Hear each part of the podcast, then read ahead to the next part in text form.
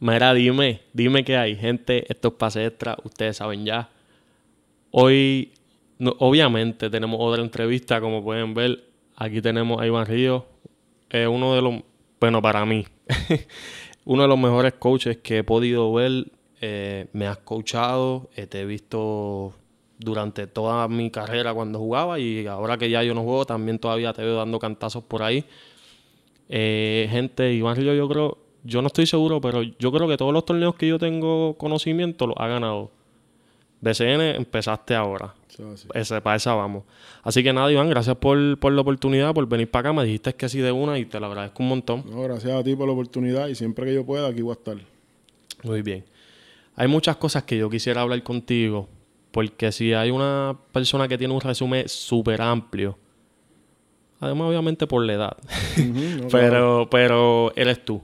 Zumba. Eh, antes de ser coach, yo quiero que tú un poquito que me hables cuando tú jugabas. Porque a mí siempre me han dicho, Iván jugaba duro. Iván era bueno. ¿Qué, qué, tú, qué posición tú jugabas? sé que jugabas, jugaste en American, ¿verdad? Si no me equivoco. Háblame un poquito de eso. Yo sé que quizás no te lo esperaba. No, esa no la vi venir. Categorías menores, yo empecé jugando en Caguas Livac, de chamaco. Iba en bicicleta, papi, jugaba allí aprontado como era yo. Y tuve la oportunidad de pues, jugar varios años en Livac hasta que llega a, este ser humano, llega Wichi Ruiz. Luis Wichi Ruiz, a quien yo le debo grandes cosas en mi carrera como jugador. Y me dice, vámonos para Pitirre. Ok. Y ahí yo paso a jugar categorías menores en Pitirre. Eh, un grupo, Andrés Rodríguez, Esmael Álvarez, Guillermo Casado, una, camada de jugadores que para aquellos tiempos tú decías, voy con Pitirre, tú decías, hmm, aquí hay que jugarlo. y jugadores que, que, tú mencionas y, conocemos. Filiberto, eh, Javich, este, Jay Álvarez, este, toda esa gente. Willy Morales, un grupo Yacel, un buen grupo, Barney Benítez. Y de ahí, eh, pues me surge la oferta de. Tenía varias para irme en high school, pero como yo era de Cagua, me quedé en Bautista. Claro. Juego en Bautista que by the way, creo que fuiste el primer campeonato. En el 98 yo tuve la oportunidad de ganarle el McDonald's, que era en ese momento la novena edición. La novena edición del torneo, no es que esté viejo, pero fue la novena edición del torneo que mi, mi coach era el maestro de computadora, que ahora es el director atlético de Bautista, que es el señor Javier Pérez. Ok, claro. nosotros éramos Cinderela, como uno dice, Luis Rolón, Dandy Rivera, Alex Rodríguez. Y tú eras vocal en ese equipo, o sea, tenía. Sí. Ok. Tuvimos la oportunidad de pues ganar el McDonald's. Yo no te voy a decir, ah, el caballo. No, Dandy Rivera fue el novato del año en BCN, Alex Rodríguez jugó en Morovi, yo estaba en Cagua.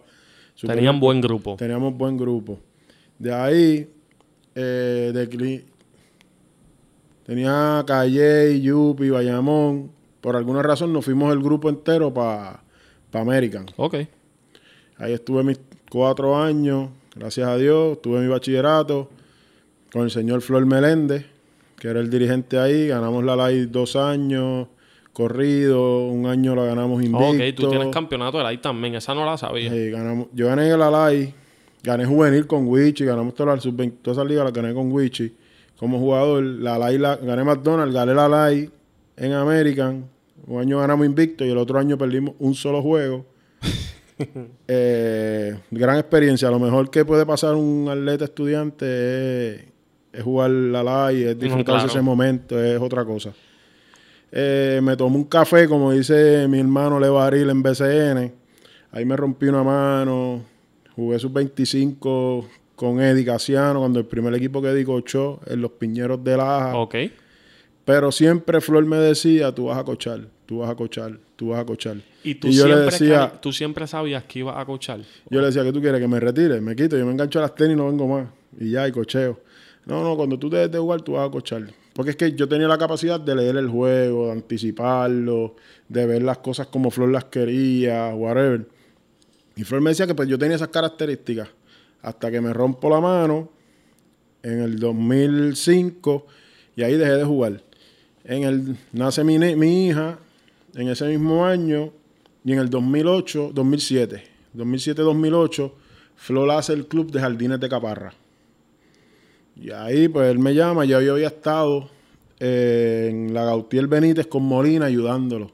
Ok. Presentado, me metí, ayudaba en las prácticas. Pero, más bien como... O sea, ya, ya, ya te había apartado un poco de lo de jugador. de jugador ya no estaba. Ok. Ya no estaba Ya tú estabas en... Pero ya, ya tú sabías que tú deseabas... O sea, que tú querías coachar o estabas tanteando. Estaba tanteando, pues decía, pues, este, ya tengo 25. Cuando empecé a jugar a cochar tenía 26, 27 y ya yo no voy a volver a jugar porque la liga era competitiva, siempre ha sido competitiva.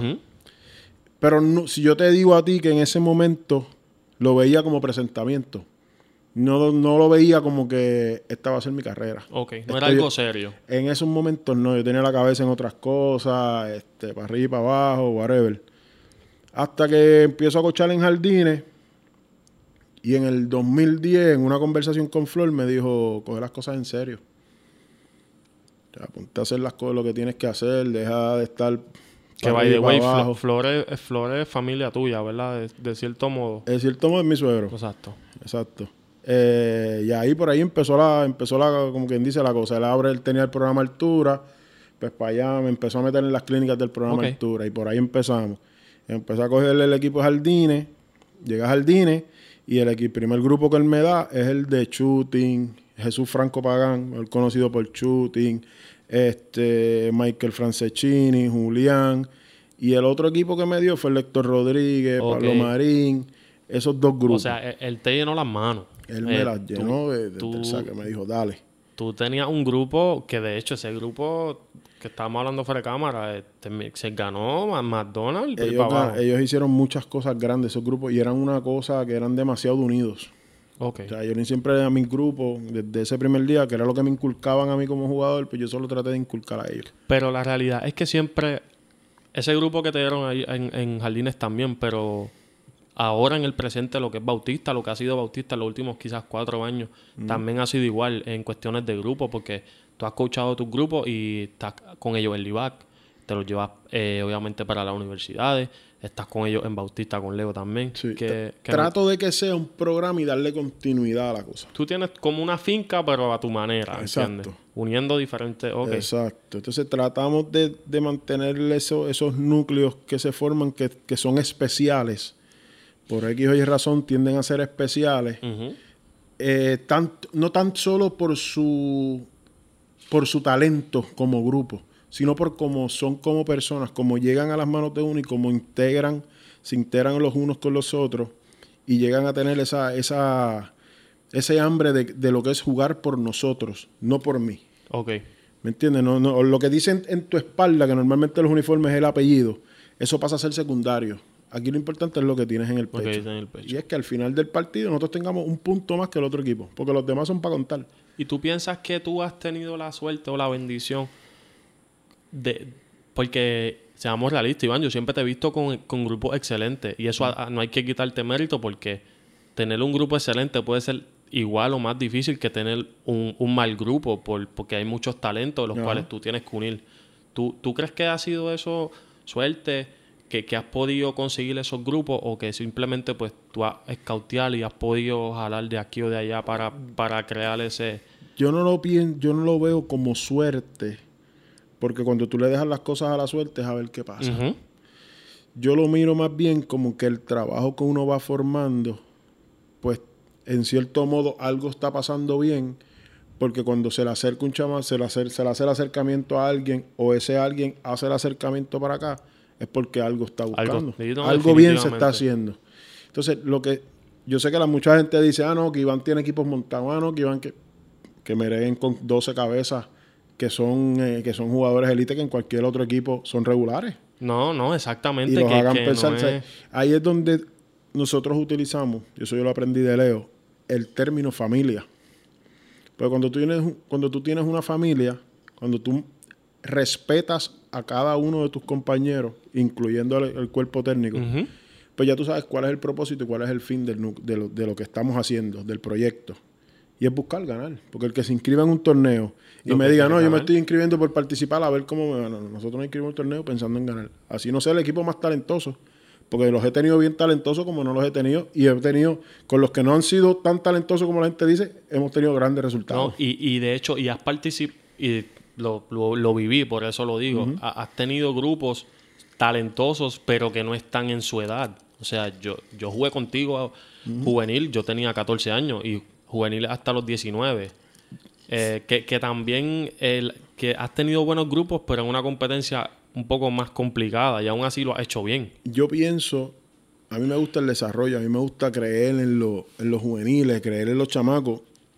Lo demostré yo creo que ahora en el BCN. Claro que sí. Eh, Evander Ortiz en su segunda temporada yo lo nombro capitán del equipo. Eh, Poingar regular. Este, los suplentes en, en, en Fajardo, José Ginés, José Carlos Ortiz, Chuleta, que Chuleta, y claro. José Ginés, Luillito, eh, Max Amaro. eh, era un grupo, Julián Torres, Timash Park, que, es un son grupo jóvenes. joven, pero hicieron el trabajo. Pues, eh, eso es lo que yo he venido haciendo siempre. Pero la realidad es que tú siempre, eh, yo- cuando yo escucho a la gente hablar de ti, siempre hablan de ti como un coach que es bueno porque siempre le da confianza a sus jugadores. Y yo siempre les digo, recuerda que él fue jugador. Es un gran, pequeño, gran detalle.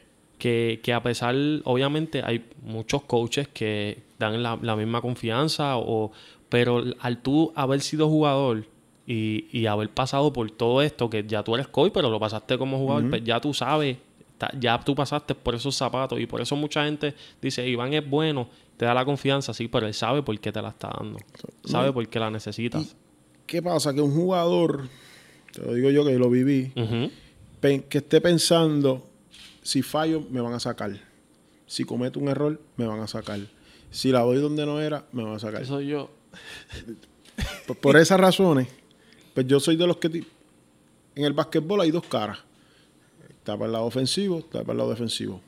Como tú tienes esa oportunidad de que lo que hiciste mal en defensa, lo puedes arreglar en ofensiva, y lo que hiciste mal en la ofensiva, lo puedes arreglar en defensa. Pues yo, en cierto modo, te voy a decir lo que te tengo que decir cuando te lo tengo que decir. Pero tiendo a ser un poquito más flexible. Leo dice, tú tienes el cielo gano porque tú tienes paciencia. Es que si no se tiene paciencia, ¿cómo vamos a ver el resultado? Porque si de la primera, ¡bum! vente. Ve, Es verdad. ve, eh, se te va a craquear y va a, empe- va a entrar, va primero que va a salir con cara por ir para abajo. Cuando vaya a jugar de nuevo, diablo, me va a sacar de... No, esto hay que jugar. Aquí ya nosotros practicamos, ya nosotros sabemos lo que tenemos que hacer. Exactamente, el sistema ya está. Gente, para que ustedes entiendan el tipo de confianza que Iván, o que te da Iván cuando te coachea. Es un coach que si tú tienes la bola en la pompa y tú metiste una huira o metiste un canasto y hay alguien que te está dando el espacio, él te va a gritar, tírasela en la boca. Obligado. O sea, esa es la confianza que normalmente y es un coach de BCN, la mejor liga de Puerto Rico hasta el momento, que te diga eso, pues da mucho que decirle en base a, Me paro y te digo, grita y métela. No, y, lo sé porque te he escuchado decirlo. O sea, lo estoy. Ok, ahora bien. Quiero, quiero hablar sobre esto. Cuando tú tiras solo, tienes un 50% de meterla y un 50% de fallarla. Así Eso es un tiro de práctica. Ni mandarla. ¿Cómo vino la oportunidad a Bautista de Cagua? Yo estoy cochando las piedras, sub-21 en ese momento. El grupo era el de Frankie, Hochi, eh, Pedro Sierra. No sé si te acuerdas de ese grupo. 2010, 2000, 2008, 2009. Que no. Robert, que en paz descanse, era Robert- apoderado. No, estaba sé, Papuro, Brian Eloy. claro que sí. Estaba ese grupo. Después seguimos cambiando jugadores, Sí, whatever. pero ya, ya, ya, Ya. ya caí, ya caí. Y en una se finaliza uno de los juegos. Yo jugué para Leo en Cagua, sub-22. Cuando yo estuve en Cagua con Mundi en el 2000, que Mundi era el coach, Leo era el asistente. Y ya yo jugaba categorías menores, había jugado categorías menores con Leo, porque ese año, pues como pertenecías al BCN, pues tenías que jugar de la finca de, de Ujú. lo que era. Porque antes tú pertenecías eh, los criollos de Cagua, por hablar de ese grupo que ya no existía, así nadie me puede decir nada. Los criollos de Cagua, pues tenían sub-21, tenían Sí, juvenil, tenían novi. finca. Pues entonces tú pertenecías a eso. Y yo había creado cierta relación buena con Leo y siempre lo veía. Y a los juegos de Bautista, pues yo siempre iba, es mi alma mater. Yo me gradué de ahí. Y en, el, en ese año, en esa temporada, Nesti, Hochi y Frankie estaban con él en Humacao. Malcolm. Él iba mucho a los juegos de nosotros. Ok. Y él pues, me hace el acercamiento. Y ya se había acabado la temporada de. Porque en ese momento yo estaba en Carmen Sol Como asistente. como asistente de Juan. Yo tenía las categorías del mini, A mí me ha gustado cochar todas las categorías. Yo no, no que el gran, no, que sea. ¿Y para ese tiempo Juan ya se estaba yendo para México o eso fue antes? Juan es- ese año no se fue, pero ya él estaba en que iba, viraba Ok. ahí, viraba. Juan es una persona a la que yo admiro, respeto. By the way, perdón. Eh, gente, Juan, eh, tenemos la entrevista por ahí. Este, eh, así que la puedes buscar. Excelente entrevista también, buen contenido para ver. Y Juan es una persona que, que a mí me ayudó mucho también. O sea, eh, al César lo que es del César y Juan es de los que yo levanto el teléfono ahora mismo y está ahí para mí siempre. Eh, pues Juan me hace el acercamiento con Kevin Nesbitt y estoy con ellos allí. Y ahí viene el acercamiento de Leo. Me dice, tú vas a seguir allí. Bautista me quedaba en ese momento. Yo vivía en Cabo, me quedaba dos luces de mi casa. Sí, sí. Y era mi alma mater. Hablé con Juan, hablé con Kevin, con los dos. Lo entendieron. Fue el primero que me dijo, dale, dale. Y ahí fue que Juan después se fue. Exacto. Y ahí Juan se fue. Yo, coño, gracias a Dios que me fui. Ujú, Juan estaba yendo y viniendo, whatever. Pero el acercamiento fue en ese momento, en ese equipo de sub-22 y sub-21, que todavía se juega sub-21, no era sub-22. ¿Por qué tú crees que tú y Leo lo hacen tan bien en la línea? Porque no tenemos ego. Ok. Leo, Leo es una persona que a mí, igual de mí para él, nos hablamos con respeto y nos decimos lo que tenemos que decirnos con respeto. Y es la persona que más tique me da en mi vida. O sea, ni mi, ni mi abuela, que fue la que me crió a mí, me dio tanto tique como me da Leo, pero se los agradezco en el alma y cuando no me dicen algo me preocupo. Pero la, la- la química que nosotros hemos formado es porque trabajamos de esa forma con un propósito. Que cuando se acabe el juego, Bautista tenga un Ganar. punto más arriba. Yo tengo esta pregunta que yo te voy a hacer y quizás no tiene mucho que ver, pero algo que yo, yo desde que jugué en high school, que jugué contra ustedes un montón de veces, pero algo que siempre me, me ha llamado mucho la atención.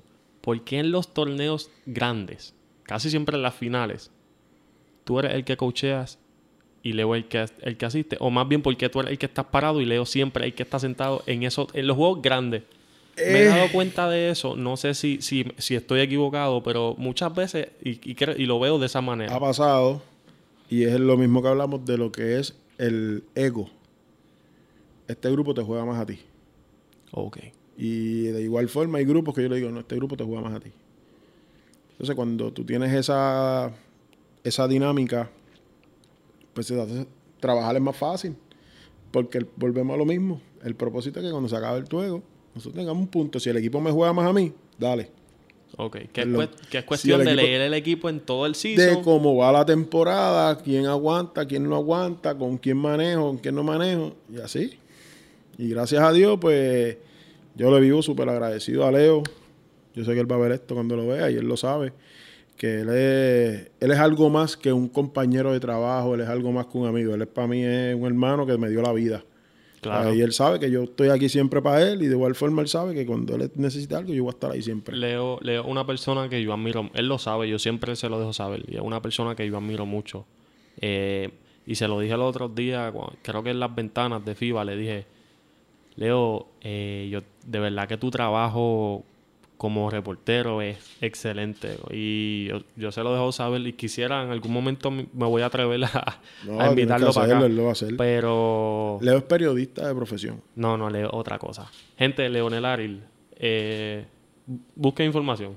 Hay muchas cosas. Yo creo Googleen que, que sí, es otra cosa. es un libro, literalmente un libro. ¿no? Y tú te paras a hablar con Leo y es otra cosa. No, no, claro. Leo, Leo es, es clase A, clase A como persona. Ok. Y tiende a chocar con personas por, porque es un tipo recto y es un tipo que, pues, que, que las cosas son Pero por la línea. a pesar de todo, eso es bueno porque eh, él no va a cambiar. O sea, él, Eso es lo que yo respeto de él. él no va a cambiar. Él te lo dice aquí y te lo va a decir allá. Y, ¿sabe? y eso y, si- y él es una persona que siempre se ha visto. de- yo siempre, yo sin antes, antes de conocerlo, yo sabía. No, Leo, Leo es serio. ¿Sabe? Leo, Leo no te va a hacer, no te va a jugar mal. Eso, así mismo. Leo no te va a hacer una por la espalda, Leo siempre va de frente, Leo es- te dice las cosas correctamente, siempre con respeto, porque es una persona bien, bien respetuosa. Es otra, Leo es, la gente, ah, no, Iván, que tú, sí, sí, sí, dime lo que tú quieras. Para mí Leo es esto. Iván, eh, tú eres director del equipo, ok, tú eres coach del equipo de Puerto Rico juvenil. ¿Verdad? Yo trabajo en el programa de selecciones juveniles. Llevo 11 años en el programa de selecciones juveniles y soy el director del De programa Mini. Exactamente. Sí. ¿Qué tú crees? Quizás esta pregunta es un poco complicada, pero ¿qué tú crees que debe de hacer el equipo de Puerto Tú, tú estás, tú estás con el núcleo, lo que yo... Tú, tú estás trabajando con quien yo creo que, que, que el problema tiene que arreglarse desde ahí, desde donde tú estás. Ujú. ¿Qué tú crees que, es lo que nece- necesitamos hacer para que esos jugadores que están desde las mini, que están en las juveniles, que siempre nos hacemos buenos papeles en esos torneos juveniles, ¿qué tú crees que es lo que nos hace falta para que eso, eso, esas cosas nos rindan frutos al, al nivel adulto? Es- esa pregunta es complicada porque pues la, la respuesta pues puede Si Tener- quieres la podemos pichar. puede tener no no porque no tengo problema y si yo me senté aquí yo voy a decirte las cosas como es. el detalle es que hay muchas veces que lo- nosotros en el programa juvenil tenemos cierta vez cierto modo hay veces que dificultades porque por ejemplo ahora mismo hay un grupo de 19 años todos estudian en Estados Unidos excepto Jonet Walker que ahora mismo está en Puerto Rico pero pronto Se también va se va también. se va también ya tiene tres ofertas y es alguien que yo quiero que se vaya también y entonces tú no le puedes dar continuidad a algo a un programa o a un proyecto cuando los jugadores élites, por decirlo así, no están en el momento. O sea, tú tienes poco tiempo para aglomerar un grupo y ahí tienes que ir a competir. Hubo un momento dado que se había, que se, pero serán con categorías un poquito más pequeñas, que era cuando estaba Georgie Rosario y Fernando Olivero, De, que eran los directores del programa en ese momento, que Carlos Beltrán era el presidente. Que tú trabajabas martes y jueves en Salinas con los grupos que estuviera aquí y luego se le iba añadiendo las piezas de los que estaban afuera. Ok. Entonces, al tú no poder tener esa, con- esa continuidad que tenías en ese momento por X o Y razón, porque ahora los fondos no son los mismos, whatever, whatever, whatever, pues ahí es donde tenemos ese, ese, ese, ese pequeño gran problema. Entonces, se abren las puertas ahora porque vienen subiendo los Andrés Curvelo, los Jivan Jackson, Sí, que los Julian Strotter. Hace tiempo no había un no, sé, no había un cambio tan marcado de generación como el que va a haber. De hecho, yo estaba hablando con mis amigos, eh, este fin de semana creo que fue, y él estaba diciendo, nosotros vamos a tener un problema porque hay mucho talento subiendo en la misma posición. Y muchos jugadores que me- van a merecer estar en el equipo, lamentablemente no van a poder estar. Y es por eso mismo, está subiendo mucho talento bien bueno. Está subiendo. Entonces, si tú te vienes a ver, hay mucho en Estados Unidos. Entonces la gente, ah, que ¿por qué traen a los de afuera? ¿Por qué esto? ¿Por qué lo otro? Porque cuando tú sales a, a representar al país, tú tienes que ir con lo mejor talento No, disponible. no, claro que sí. Y yo estoy, yo, Y yo, yo pienso así. Puede ser en cierto modo que, que tú digas, ah, este, estamos los de aquí, los de aquí, los de aquí. Pero si cuando sales y juegas no ganas, te llevaste los de aquí. O sea, no, pero No, es que estaban no. aquellos allá y no te los llevaste tampoco. O sea, no hay forma de complacer. No, no, hay manera a- de no hay forma de complacer. No existe mundo perfecto. Entonces no están las competencias este, que si hay juegos amistosos aquí, que si juegos amistosos allá, porque entonces tú puedes llevar grupos B donde tú puedas entonces pues, Claro. ir viendo lo que es lo que no, no ha habido. Quizás un centro básquet en los chiquitos, pues ahí tú puedes inventar.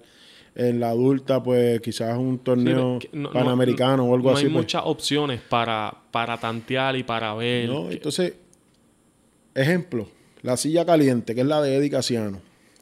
Si Eddie sale con un grupo joven, y lo estoy cogiendo de ejemplo y con el respeto que le tengo. no, claro. Y si él sale con un grupo joven y no tiene los resultados que queríamos, que era que ganáramos, que lo hicimos, whatever.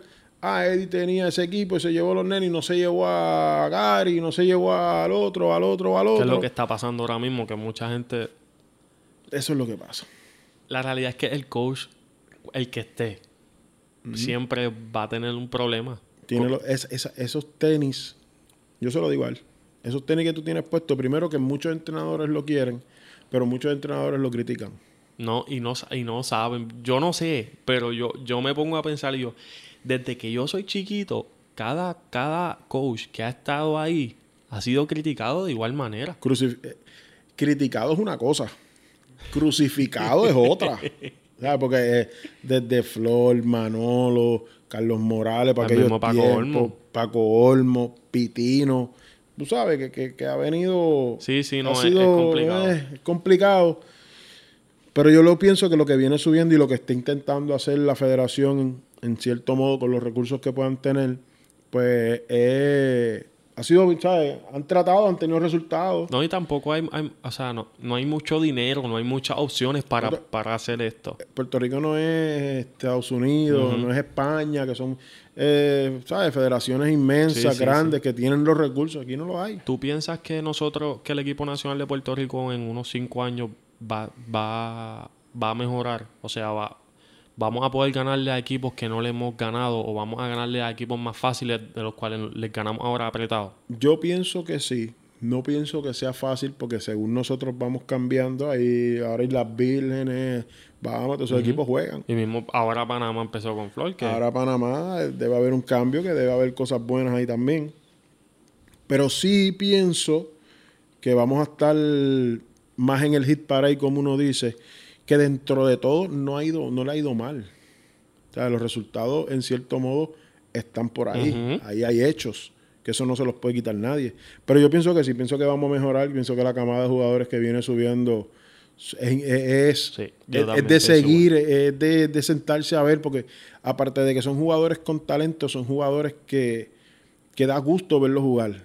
Tú te sientas ahora mismo a ver a, a Curvelo y a ti tú vas a decir, ah, este y chamaco... tú este- te enamoras de él. Sí, tú ves jugar a Ivan Jackson y tú dices, este también, ¿sabes? Son tipos que No, yo, yo estoy loco. quiero- yo los quiero Este- todos. Este, es mío, esta es mi opinión personal, lo digo, sin mi- no me importa. Yo estoy loco por ver a esos dos juntos en la selección adulta. Yo, Y, y con, y con Julian y con Philip Will, y con todos esos tipos que vienen subiendo, yo estoy loco por verlos. cuando estaba hablando el fin de semana que te dije, yo estaba hablándoles de eso mismo, porque Iván, pues, como te dije, yo lo conozco y Curvelo yo, lo, yo tuve la, y el mismo Iván también, yo tuve la oportunidad de entrevistarlo a los dos en el live de Instagram, yo creo que tú me habías escrito Sí. para ese tiempo también. Sí. Y yo estaba diciendo, yo digo Tú eres que privilegiado porque Iván no habla en las redes sociales. Yo quiero que tú sepas que tú eres privilegiado. lo que pasa es que quizás como nos pasamos jugando, Sí, y- ahí sí él se siente cómodo. pues, pues quizás tuve, pero sí lo sé. Sé que él no le Eh, gusta y, mucho. es, y es que es, él es introvertido. El que conoce, el que, el que no lo conoce puede No- pensar otra cosa. Pero el que conoce a Iván sabe que es un chamaco low key, que es un chamaco tranquilo, que es un chamaco de ir a la cancha, eh, estudiar la cancha Exacto. y sentarse al frente de Cuando- su PlayStation. Y él es feliz. Cuando estaba hablando de ese tema, me dijeron, ah, pero es que él, eh, él no, no suena. Y yo, no es que no suene. Vete a los números de NCAA. Che, quédate lo que Ale. Lo que pasa es que él, él quizás no, lo pone. Entonces, ¿qué pasa? Muchas de las páginas, lo voy a decir así, si le escriben a él y él no contesta, ah, es que no contesta, es que es esto, es que es lo otro. Pero tú no le has dado la oportunidad al chamaco de conocerlo. O Exactamente. sea, no, el no. chamaco es, es low key, es. Y eso no significa que él esté haciendo grandes cosas en, el, en lo que es el NCAA. Porque lo que Giván hizo, o sea, pues estamos hablando en el carácter De- de- personal de Giván Ajá, de lo que él ha hecho en colegial, hay que, No, no, hay que está nadar complicado. para poder hacer Eso esos está números complicado. y las cosas que él ha hecho. Vamos a hablar de BCN. Que eso es lo que todo el mundo quiere escuchar. Zumba. Eh, adelante, ¿cómo vino? ¿Qué pasó? La oportunidad. ¿Cómo, cómo fue que tú has sonado siempre? Tú, tú ganaste sub- tú ganaste juvenil, tú ganaste sub 22, tú has ganado sub 20, creo que ganaste también, ¿verdad? Eh, el- en las ligas juveniles, en las ligas menores, lo que es Federación de Puerto Rico, todo el mundo sabe tú te has ganado hasta dirigente del año en varias ocasiones. ¿Cómo vino esa oportunidad al, al BCN? Primero, Porque fuiste asistente primero. fui asistente del ingeniero Felo Rivera, a quien agradecido por su oportunidad. Eh, él me llama, Ivancito, porque él me conoce de toda mi vida. Ivancito, este, yo voy a estar en Fajardo este año, yo voy a cochar este año, por X o Y razón. eh, tú me puedes ayudar. Y yo le dije, pues sí, Felo, vamos por encima. Ah, pues tienes que estar a las 3 de la tarde en Fajardo. Felo, son las 2 y cuarto. yo ya tengo hoy el colegio. Este, se me va a hacer difícil hoy porque Leo está en Aguada hoy. Te toca a ti. no- eh, está bien, pues te veo mañana. Pues está bien.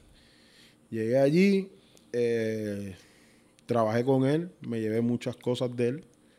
Es un gran ser humano dentro de todo lo que pueda, puedan ver ustedes de Felo. Eh, se acaba la temporada y me dice, él, siempre, él acostumbra a hacer una reunión. Ejemplo, la temporada se acabó, hoy es martes, eh, la temporada se acabó lunes, él el martes va a hacer una, una reunión de equipo. De todo el staff. O sea, de jugadores, todo el mundo, porque él ahí coge el insumo de que estuvo bien, que estuvo mal. Sí, lo- los feedbacks. Los feedback de todo el mundo él los coge. Y me dice, Ivancito, tú eres el último. Para que tú citas una reunión a esta hora y veremos más tarde. Estamos en la cancha de Fajardo, allí, pam, pam. Y yo entro. Me toca a mí. Entonces, cuando me senté, él no me preguntó nada del equipo. Ya yo iba con la mente, bueno, fue lo esto, esto, esto. Me dijo, tú eres el coach el año que viene. Al frente de el staff. No, no, no. Él se reunía con ti solo. Digo, Ok, o sea, con ok, cada- o sea, lo ok. que- lo que- Solo cada uno. Lo que tú entrabas y hablabas con Felo se queda entre tú, entre tú y Felo. Yo no pasaba de ahí. Entonces, pues yo entro con mi, con mi libreta, tenía una par de apunte, pam, entro y lo que me dice del saque es, el año que viene tú vas a ser el dirigente de este equipo. Yo abrí los ojos a esa misma expresión que tú hiciste y dije, wow. Pa, por dentro yo emocionado, No, nene chiquito. muchacho. Faltó tirar confeti, todo el revolú. Este, salí y todavía lo, uno no se la cree hasta que no llega la primera práctica. Me quedé callado. Llamé a mi esposa en ese momento, pa, me pasó esto. Llamé a mi hija, a mía, porque esa es conmigo otra Ajá. cosa, y se lo dije. Y le dije a, las dos. La tercera persona fue Leo. Y él me dijo, ya yo lo sabía. Y yo, vete para el carajo. Ah, mala mía. Vete al carajo, Leo. Este. Y le dije, pero bueno, me voy a quedar callado, no voy a decir nada hasta que no sea oficial. Sí, sí. Porque pueden pasar muchas cosas en el transcurso del año. No, y la realidad es que cuando esas cosas buenas pasan, uno tiene tanto miedo a que, al- que se derrumbe. Que me Sí, imagino, porque me- a mí me ha pasado, me dice, no voy a decir nada. Me Sí, quedo- porque es que yo soy de los que piensa que no todo el que te saluda es tu amigo y no todo el que te dice, ya, lo caballo, qué bueno, cuando tú te viras, eso es mala. Porque yo también, abundando en lo que tú dijiste, que yo escuché esta, gané esta, gané esta, gané esta, yo decía, dianche, pero ¿y qué uno tiene que hacer? ¿Qué Pa' uno- llegar. qué- qué uno- o sea, qué- porque había una filosofía primero, pues sí había tenido acercamiento y yo había asistido a Juan 11 juegos, ese- esa estuvo cómica, porque yo estoy en Canadá, en el premundial, y yo me entero. Ya, ahí era un quinto, ¿verdad? O ahí- digo, sí. no, ahí- ahí fue cuando pasamos al mundial de Grecia. Ok. Eso fue el anterior, que Juan entró de bateador emergente en Macao, quedando 13 juegos, Me acuerdo. y yo veo la. Estoy en- allá en Canadá y. ¿Quién fue el que me lo dijo? Jolito Rincón me escribe. Felicidades, cacique. Yo, ¿de qué tú hablas? Me dice, ah, y yo le digo, ¿de qué tú hablas? Y me envía el screenshot. Ah, pero este cabrón de Juan hizo Y esto tú no sabías. Era, no, ya tú vas conmigo, ya esto, ya lo otro. Pero Juan, yo estoy por acá. No, pues cuando llegue te incorpora. Y ya, diablo. Entonces, volviendo a eso, antes de esa oportunidad, yo miraba y decía, dianche, pero ¿cómo uno hay que hacer? ¿Qué uno tiene que hacer para esto? Sí, porque es que no hay nada escrito. O sea, no, no, no hay un libro de instrucciones que te diga si tú quieres ser un, un coach del baloncesto superior nacional, tienes que hacer todos estos accolades o tienes que cumplir con todas estas cosas, tienes que darle cierta cantidad de horas a la cancha, tienes que leerte ciertos libros. No, No, hay, entonces- no hay nada. No, entonces yo miraba y yo veía el BCN y decía, "Ah, pero es que esto es como un árbol con ocho monitos, diez monitos, los equipos. Y Entonces este monito está en esta rama hoy y mañana de esa rama brinca aquella. Y aquel que estaba en aquella rama pues va para esta. Y este que está ahí, y decía, "Ah, pero aquí no hay cama para tanta como es esta cosa. Es igual que con los jugadores. No, entonces cuando había tenido acercamiento para entrar como asistente, whatever, whatever, en ese momento había una polémica, una, una norma, una directriz, una regla en el programa de selecciones nacionales que si tú pertenecías al, al programa, tú no podías pertenecer a un equipo de BCN por la disponibilidad de tu tiempo. Porque entonces, normalmente BCN se juega en verano. Las competencias internacionales se juegan en Es- ese... es en- verdad. A en finales ese, del- de- en ese mismo. ajá. Entonces tú no ibas a tener quizás el tiempo, así lo veía Georgie, que en ese momento era el director del programa, tú no ibas a tener el tiempo necesario para poder trabajar en el, en el programa y dedicarle el tiempo que. So, entonces, para tú estar en superior, te tenías que cerrar otra puerta. Entonces yo estaba cerrando la puerta desde superior, pues yo la mantenía cerrada, pues yo decía, a esto yo le voy a sacar. Primero por el aprendizaje, segundo porque yo era más, yo era joven. Este, digo, normal, sigo siendo, no pienso Tú- yo. tú- No se mantiene con jóvenes, pues se mantiene joven. La cosa es que, que yo decía, pues el BCN va a estar ahí. Quizás esta oportunidad que yo tengo ahora mismo de estar en el programa. Y la realidad es que para ser coach, o sea, eres joven, porque eh, Exacto, no, no hay edad exacto, para exacto, eso. Yo a los 39 he hecho cosas que, pues, gracias a Dios. Pero yo lo veía en ese momento y decía, no, yo me voy a quedar en el programa, yo me voy a quedar en el programa. Y eh, consultaba y me veía los pros y los contras. Por última hora la decisión siempre la, las he tomado yo en lo que es mi carrera, ¿no? Y pienso que fue mi universidad. Las categorías menores, Claro. el programa. Pues yo fui por el proceso de la ruta larga. Me, me explico. Pues yo pienso que la ruta larga pues, fue las menores, high school, live, este, programa de selecciones nacionales, porque está la modalidad de que tú fuiste un excelente jugador, pues ya tú tienes un paso al Ya frente tú- y ya tú vas a cochar. Sí. Que Pues, pasan mucho. Mm, Pero, pero la mayoría de, de esos que mencionas. No, no, no logran establecerse tan bien como coaches porque no tienen el millaje de ser un coach. Ese es el detalle. Entonces, yo pienso que el, BC el, el basquetbol es el mismo. Cambian los personajes. Y quizás la forma en la que tú le hablas a un niño, un chamaco joven, de 16, 14, 15 años, a como tú te vas a hablar con uno grande. Ok. Eso, eso es lo único que puede... Porque el baloncesto es el mismo. Sí, lo, lo ¿Qué único vas que a hacer puede contra cambiar. la zona? ¿Qué vas a hacer contra esto? ¿Qué vas a hacer contra el preseo? ¿Qué vas a hacer contra... la- Eso es lo mismo. Los ajustes son los mismos. El ajuste es lo mismo. Entonces, el, el cochar tantos partidos, a mí Hugo Pérez, no sabes quién es, Hugo Pérez, fue asistente de Flor muchos muchos años, incluso creo que cochó a Ponce, whatever, un viejo de la vieja escuela. Me dijo una vez a mí cuando yo comencé, mientras más juegos tú coches, mejor es para ti. Y ya yo estaba, que me quería comer el mundo y yo quería cochar a CB. Cuatro juegos- cuatro juegos todos dos los de una cancha y quería para la otra y sacrificando familia, sacrificando otro, pues yo quería aquí, ah, voy, Eh, me llamaban de aquel equipo, ah, pues dale, lo cojo. Pensando en esa hambre Claro. de querer darse a conocer, de querer. Y así lo hice, esa fue mi ruta larga. Porque a mí, Pero efectiva.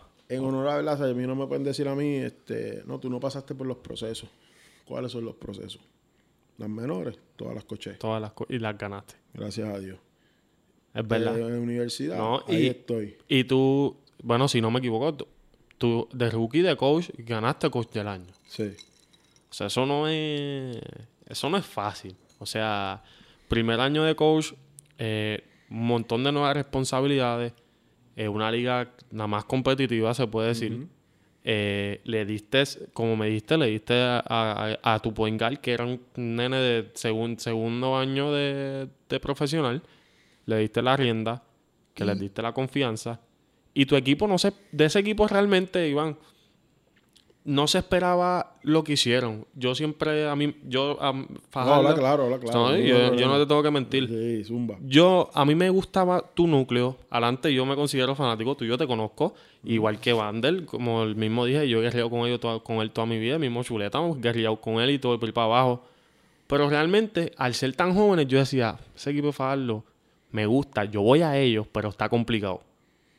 Y yo personalmente creo que lo hicieron bien y se lo dije, Vandel. Para mí lo que hicieron, creo que podían hacer hasta más de lo que hicieron. Te- Pero realmente callaron muchas bocas, por decirlo así. Cuando nosotros entramos a la burbuja, salió. La primera vez que lo voy a decir, no sé si es por el, el palo o qué, pero lo voy a decir porque yo no soy de hablar mucho en esas cosas, pero lo voy a decir. Está aquí en pase extra. Eh, estamos en pase extra. A nosotros nos dieron 10 y 9 en los rankings. Sí, que nos pusieron. Quedamos terceros en la tabla de posiciones. Exactamente. ¿Y ahora qué vas a hacer con el ranking? Y, y, y no, y eso mismo. Entonces, eh, ¿qué, qué nos vas a decir? ¿Que nos la regalaron? El BCN no nos regalaron. no, El BCN tú pierdes dos huevos y vas para afuera. ahí no hay Y break. la cabeza tuya va a rodar y esa es la que quiere todo el mundo. Y mucha gente que se escocoten. Tercero, eh, Derek y T-Match, siendo el 2 y el 3 mejores reboteros en la liga, porque De la el número uno era Paris Bass. Salen para jugar la ventana y cuando regresan, eh, pierden una semana adentro que no podían ni practicar ni nada con nosotros. Sí, por, por- por El los protocolos. juego- Exacto, por los protocolos. El primer juego de la serie, ellos no lo juegan. Y el segundo juego, yo te puedo enseñar los textos. Ellos, el juego era a las 12, lo retrasaron a las 12 y cuarto, porque las pruebas de ellos no habían llegado. Porque habían que hacerle pruebas antes de salir a jugar. Ellos salieron de su habitación a las 12 y 7, para las 12 y cuarto jugar. Wow. Yo no te estoy diciendo que íbamos a ganar el torneo. No, no, pero, te- pero, influye. eh, y podía hacer algo, podíamos hacer influye. O sea, si- siendo realista. Aun- Aunque sea en tu contra, al, al igual hubiera influido. Exactamente. No, o sea, el coach que sea, ¿sabes? Porque te, te saca de ritmo porque es un- son los dos tipos que jugaban 30 minutos, Ujú. 30 y pico plus todos los días. No, no, y, y seamos realistas, eran caballos. No, o sea, eran tipos que tú necesitas. Son tipos que tú necesitas. La hablando un poquito de la burbuja, ¿se te hizo fácil como que...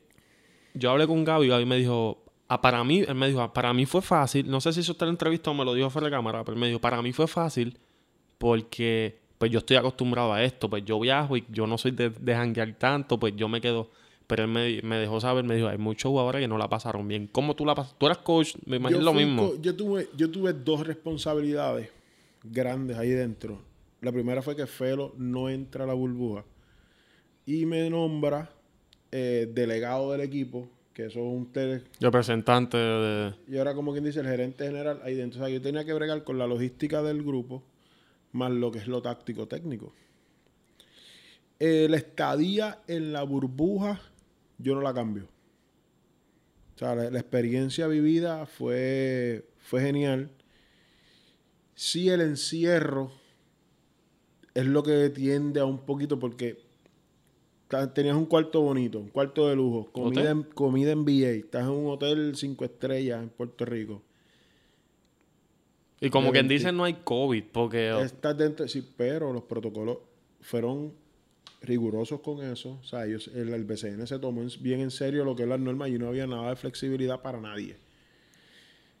Y de 24 horas, tú salías de tu cuarto, las dos horas de práctica y una hora de recreo, y porque tenías un guardia que estaba con el equipo para arriba y para abajo. No, se sientan en esas mesas.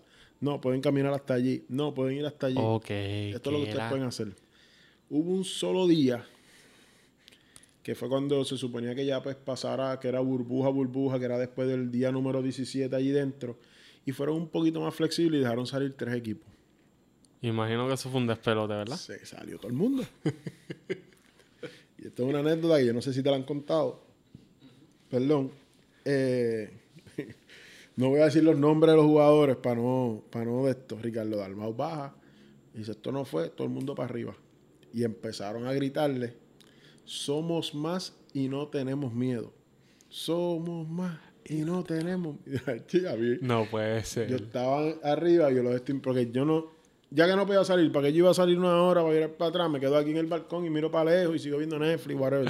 Y yo los estoy viendo desde arriba y yo era que me moría la risa. Iba a grabar y dije, no, no, porque después No, va a no. virar y de un revolú. Pero eso fue. Pasaron cosas bonitas allí dentro. El compartir fue bueno. En- Si con- hacen con- otra, Sí, voy. va. Voy, voy, voy. Es donde único tomo mis propias decisiones. Allí mando yo. Ahí es donde único tú puedes mandar. ahí, pues, hay, que, ahí mando. hay que aprovechar, ¿verdad? Seguro, no todo el tiempo puedes tener esa, esa es la mano tuya. No, entonces tú podías salir del, podías quizás tener, en el ascensor había un guardia. Y si tú ibas No, a calentar comida abajo o whatever, ¿para dónde vas? ¿Por qué? ¿Con quién? Era bien riguroso, estuvo bien. Tú podías compartir, quizás en los pasillos te sentabas un, un ratito y compartías con los mismos tuyos. Eh, nosotros teníamos a Mayagüez en el mismo pasillo, pues los de Mayagüez nosotros pues podíamos... Los veía mucho con Pipo. Exacto, con Pipo. Yo me metía mucho al cuarto de flor, que el cuarto de flor había una compra de siete pares allí, que allí te iba y todo el mundo cogía. Eh, y esa, esa, esa fue buena, esa, esa, esa estadía, esa, esa química, esa, esa experiencia fue, fue buena. Es bueno que nos cuente esto porque yo no sabía y no algo que se hizo muy público. eh, el BCN tiene muchos fanáticos, pero nosotros vemos lo que está en el televisor, que son los juegos, y pues quizás un poquito más, yo quizás conozca a más personas, me dejaba un poco saber, pero es bueno que la gente... Sí, sí, Este, sepa pero, eso. eh, se manejó bien, la, la seguridad, la- la- las medidas que tomaron, pues fueron, estuvo bien. Pero vuelvo y te digo, el que no es fuerte de carácter, pues va a tener, porque estás en tu cuarto, estás solo, quizás estás con, yo por lo menos estaba solo, eh, pero estás con un roommate y va a llegar el tercer día, cuarto día, que ya tú no lo quieres ver. No lo quieres ver. Y, y ahí es donde tú pasas a ser de un equipo a una familia. Volvemos a lo mismo. Y en la burbuja a ustedes les fue bien. A nosotros nos fue muy bien. Este, Obviamente quitando habían lo que... me- equipos que me decían, Iván, es que lo que no tiene mi equipo es eso. Nosotros era, el equipo de nosotros, era con una bocina, los 12 tipos por ahí, incluyendo Gerardo Suero y Terico White. Eso lo sé por Felipe, que siempre documentaba y yo estoy bien pendiente de él. Eh, Felipe, saludo. Y exactamente, siempre estaban con una bocina, con Anuel y para abajo. Sí, Anuel y Osuna, eh, teníamos el billito. Este, Entonces, tú bajas un día que nos iban a hacer pruebas y bajó Fajardo primero antes que Mayagüez. Ellos pues bajen, vayan ustedes, yo bajo ahora, porque estoy con Flor Paragua hablando y con Jean Antonio, mi, mi asistente, estamos ahí hablando. Y ya se había retrasado algo de las pruebas y lo subieron para atrás. Y los tipos abren el ascensor, eh, Bad Bunny, whatever lo que estén escuchando, y todos bailando y odiando. Y Flor me dice, eso es lo que no tiene mi equipo. Ok. Esa pega. Esa pega es la que no tiene este grupo. Pero al final tu grupo era de jóvenes. Que eso es lo importante. Y o sea, de jóvenes con un coach que a ti yo, para ser un coach, no, no te sientas muy bien. Pero para ser un coach yo te considero joven también. Y hablando de la confianza que estábamos hablando, pues definitivamente todo eso tiene que ver, aunque con que ese equipo tenga esa confianza y esté en familia como tú lo estás diciendo. Iván, el BCN empieza en julio. Más o menos por ahí. Julio 8. Ajá, por ahí. Eh, julio 8, ya me diste la fecha. Eh, ¿Qué quedaste? ¿Tuviste una coach del año? Eh, el Evander ganó Most Improve. Eh, jugador más, ¿Qué más? Más progreso. Ajá, más progreso. ¿Qué es lo que... ¿Qué va a pasar con Fajardo en esta temporada? ¿Qué tú esperas? ¿Cu- ¿Cuál es tu misión? ¿Cuál es tu objetivo? Obviamente el campeonato, ¿verdad? Esa es Pero... la meta. El objetivo es formar un grupo en el cual implementar nuestra filosofía de, de lo que es ofensiva y defensa, eh, que la compren, que esa es la parte más importante del grupo. Gracias a Dios, Fajardo la compró en, esta, en este proceso, por eso también, pues a mí se me hace, no fácil, pero eh, que yo te diga a ti algo y tú no la pienses, dale, eso es lo que puede ser más fácil. Pues es trabajar con ese grupo. Ya nosotros el- se acabó la burbuja y a los tres días ya estoy de nuevo buscando qué vamos a hacer, quién viene, quién no viene, quién es gente libre, quién no es gente libre. Eh, hay planes de buscar jugadores, unos de impacto, otros de reparto, como uno dice. Ya se están evaluando lo- los refuerzos nuevamente. Eh, esto no para. Y lo- los refuerzos, ustedes siempre, es que no sé, Eh, los refuerzos ustedes siempre, un ejemplo, eh, los refuerzos ustedes jugaron bien esta temporada. ¿Ustedes siempre tratan de, de- de buscar esos mismos o, o tratan de ver otra disponibilidad de otros tipos de refuerzos o tratas de adaptarlo a tu sistema? ¿Cómo tú, cómo ustedes hacen ese proceso? Primero, Felo tiene un ojo clínico para los refuerzos. El que sabe de Felo Rivera sabe que por alguna razón él siempre consigue buenos refuerzos que son de impacto en la liga. Segundo, los refuerzos que nosotros tratamos de buscar, o que ya estamos en conversaciones Felo y yo, para traer, son jugadores que sean complementos en el equipo. Que Al sean- núcleo que ustedes tienen que ya. sean las piezas que necesita el grupo. Eh, por ejemplo, en este momento, para la burbuja de ahora, eh, la que pasó, pues eran dos gares.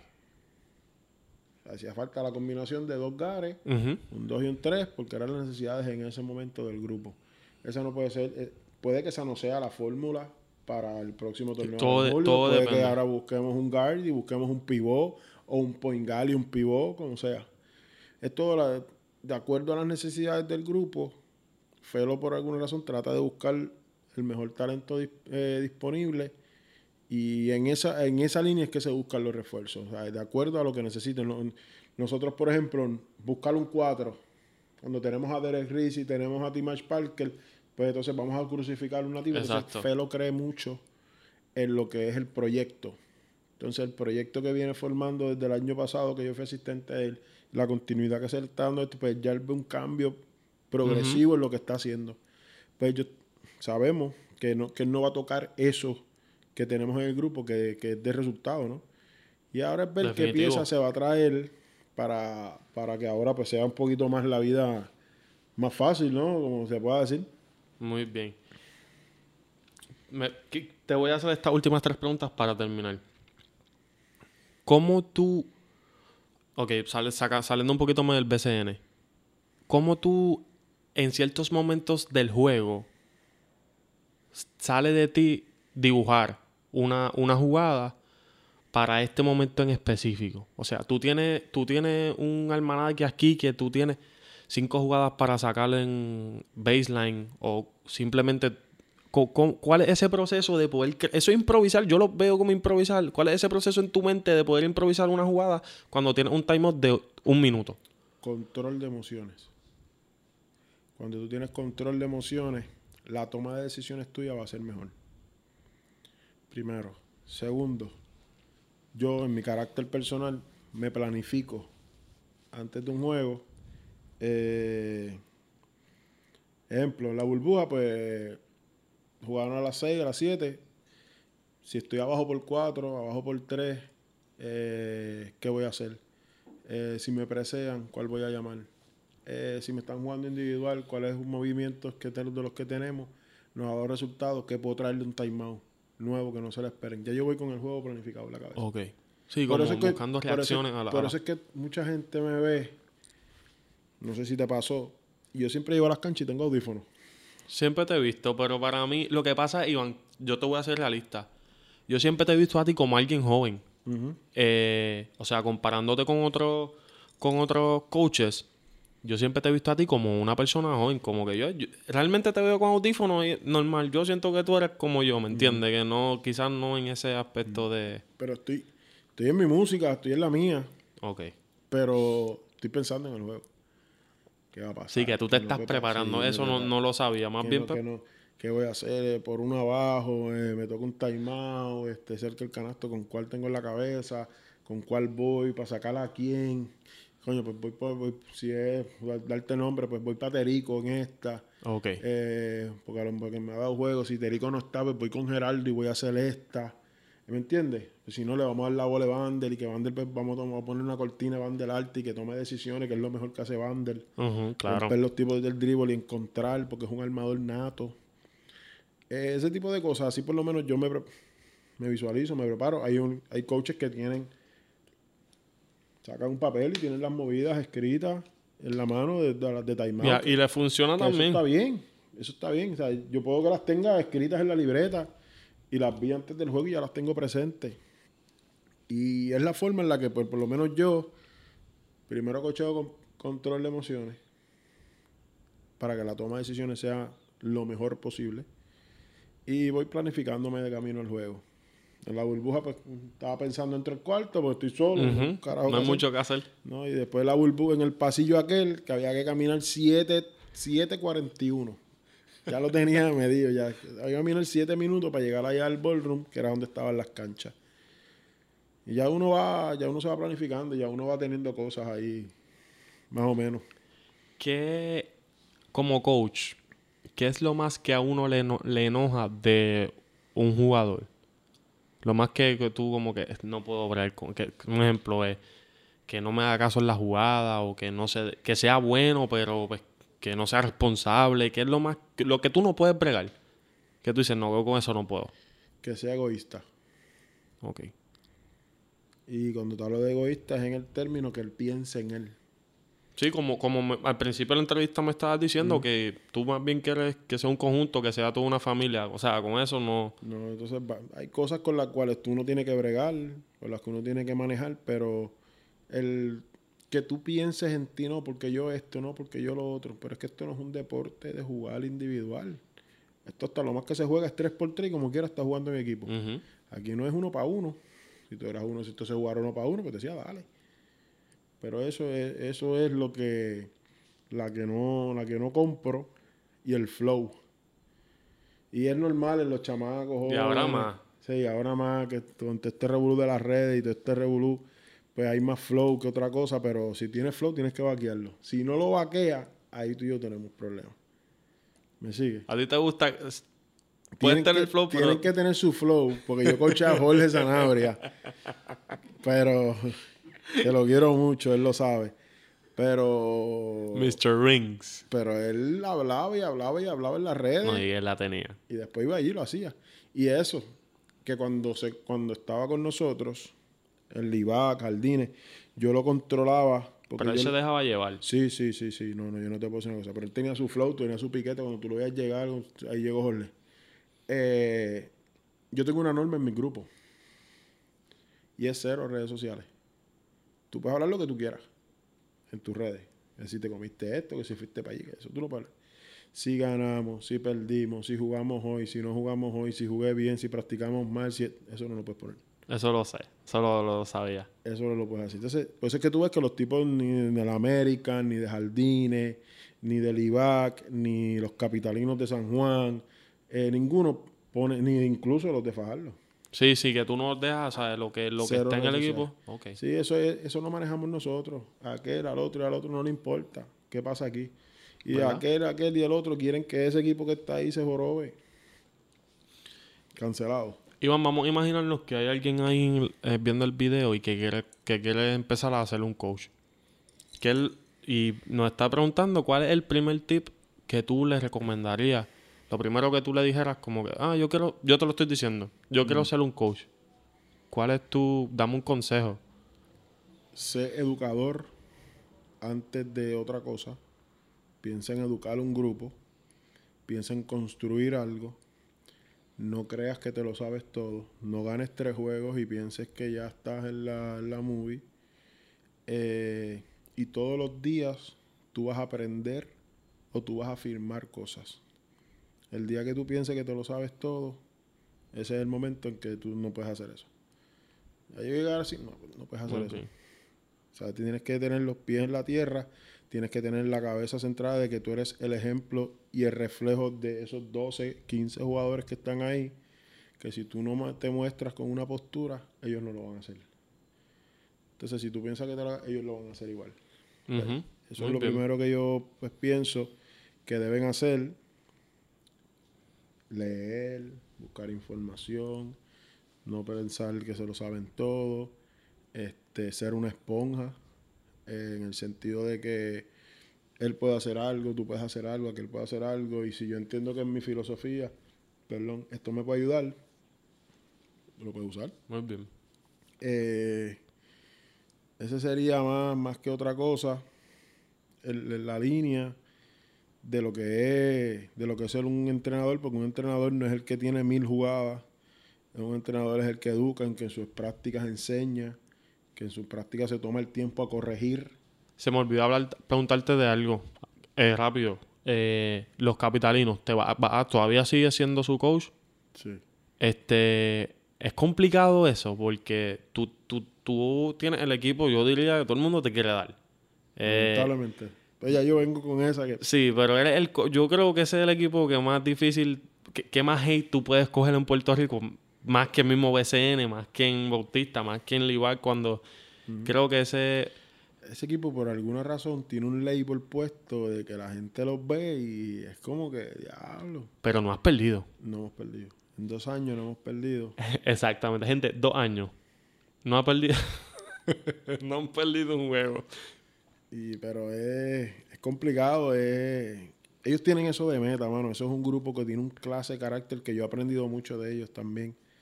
Ellos tienen un carácter genuino de lo que es lo que y es la competencia. son todos bien talentosos. digamos. sí, de lo que es. Pero fíjate, son talentosos, pero apoyan que están los días que estén en el banco. Ah, eso sí. Es una cosa porque sabemos, lo tenemos bien presente desde que nos inscribimos en el torneo y la gente vio la plantilla, le queremos dar a este equipo. No, y, y tú tienes muchos, perdóname, yo, tú tienes muchos jugadores en esa plantilla que lo personal yo creo que deben estar en la liga. Que deben de, por lo menos la oportunidad se la deben dar. Yo pienso igual. Y, y quizás también juegan con esa hambre de, de probarse. Y De- porque es que noche tras noche, es, es un grupo especial. Eso, eh, eso, yo le digo a los rompediscotecas, ellos son un grupo único. pero está muy bien porque poco a poco eso va a ser el puente. O sea, esos jugadores, el primero creo que fue que se fue Dixon. Dixon Oviedo fue el primero. Jugó, jugó excelente temporada, se probó, se fue profesional. Este, BCN. sí, entonces este año perdimos a Daniel Quascut, perdimos También. a Brian y perdimos a Tito. Javier Rivera. Sí, Tito. Está con San Germán. Sí, y yo pienso que los próximos dos que ese grupo pierde, los próximos tres, sin quitarle méritos a ninguno de los otros, que los quiero y los adoro y son los míos full, son Héctor Rodríguez, son Axel Santiago y el Jeremy el Jet Agosto. Y ellos, El Jet. el nene. Y, y, y Héctor, realmente, yo siempre. No, y Héctor, la gente piensa que no, pero Héctor ha tenido oportunidades por firmar. Y Héctor es bien maduro y es bien, y es bien, él tiene sus metas puestas, tú sabes. Y él no ha tomado, no, no firmó cuando le pusieron los contratos en la mano. Una le ofrecieron muy poco para el sacrificio que él tenía que hacer. Y Héctor tiene un buen trabajo en el aeropuerto que soltarlo Claro. por ver es como complicado. Tú sabes que. Tú, bueno, no, no sé si tú sabes, Iván, pero yo con mi papá, nosotros hemos ido a diferentes. Yo, yo he ido a Guayama a verte a ver, a ver a. He ido- creo que a Ponce, creo que fui una vez. O sea, a ver, a verlo jugar. Carlitos te, te, te asistía para ese tiempo. Y Héctor es- era el jugador favorito de mi papá. Ya. Pero siempre. O sea, yo cuando le hablo a mi papá, papi es, es- es medio ciego. Eh, Él ve por un ojo, bla, bla, bla, pero él, él- el, el 8. ¿Sabes, papi? Yo, papi, esto, el, sí- ¿qué? ¿El 8? Ah, sí, vamos a verlo jugar. Héctor tiene récord en las categorías menores. Metió 13 triple, creo que 13 fue. triple en un juego. Y yo la digo, yo la tengo, Este, chico. no, la tiene. En Guayama. Héctor la tiene, la tiene. Héctor tiene récord y Héctor y yo, Héctor Rodríguez, José Carlos Ortiz y yo, hemos ganado todas las categorías. Juntos, ¿sabes? Sub-22, juvenil. Y Cotito no. Cotito sí, pero el año que ganamos juvenil, El ju- Cotito estaba en el con Adriancito. Exacto. Es verdad. Estaba con Adriancito, Pedro Opio en ese grupo. Que ese grupo se metió a los últimos ocho. Me acuerdo que bebés. eh, estaban en mi sesión, que era con Calle, que estaba el, Eliel estaba con Exacto. Calle, y éramos unos popis.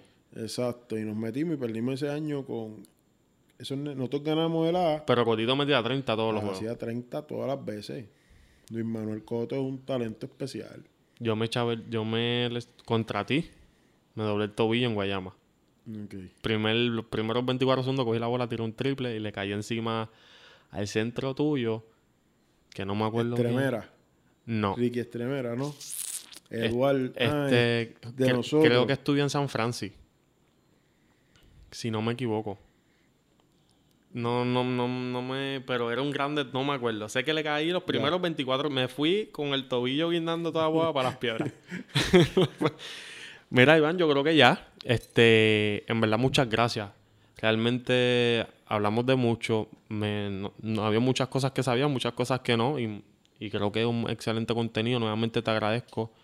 Si en algún momento quieres venir, no sé, hablar un rato, quieres soltar algo ahí, tú me llamas. Estoy aquí cerca, ya viste. Sí. Cualquier cosita, en verdad te agradezco un montón. Y gracias a ti por la oportunidad y como te dije, siempre que esté, yo a mí no me gusta mucho este tipo de cosas, pero cuando veo los conceptos, y lo estaba hablando con Felipe, Fabi Vale, eh, cuando son conceptos genuinos, pues uno dice contra, aquí pues, uno puede ir, se puede sentar porque va a ser una dinámica chévere, no están buscando qué tú dices para sacarle punta por otro No, no. lado, aquí se ve genuino, lo que haces con Sergio y lo que haces con Ardiel Figueroa eh, es algo que lo vengo viendo, que, que consumo tu contenido y de verdad que lo que tú necesites y yo pueda siempre voy a estar. Tú sabes que, y gracias, te agradezco, pero para que sepas, estas cosas yo las hago y las grabo porque pues en un futuro pues yo quisiera pues nada, sa- sacarle algún tipo de provecho de esto, pero si tú supieras que el mayor propósito es mío,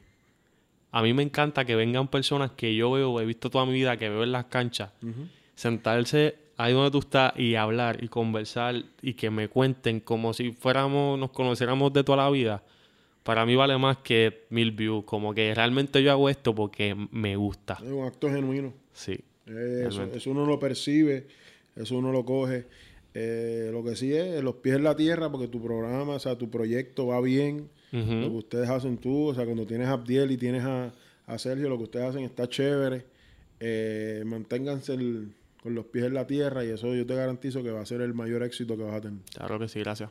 Eh, dime tus redes sociales para ir para que te sigan, tu Instagram. Eh, mi Instagram es Chetini.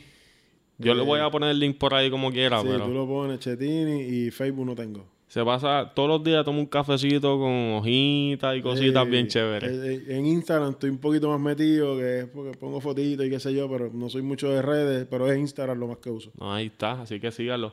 Gente, recuerda seguirlo en todas las redes sociales como Pase Extra en Facebook e Instagram. Si te gusta este contenido y eres nuevo, suscríbete, dale a la campana para que cuando salga nuestro contenido, pues te enteres de todo esto. Esto es Pase Extra y nos vemos la próxima.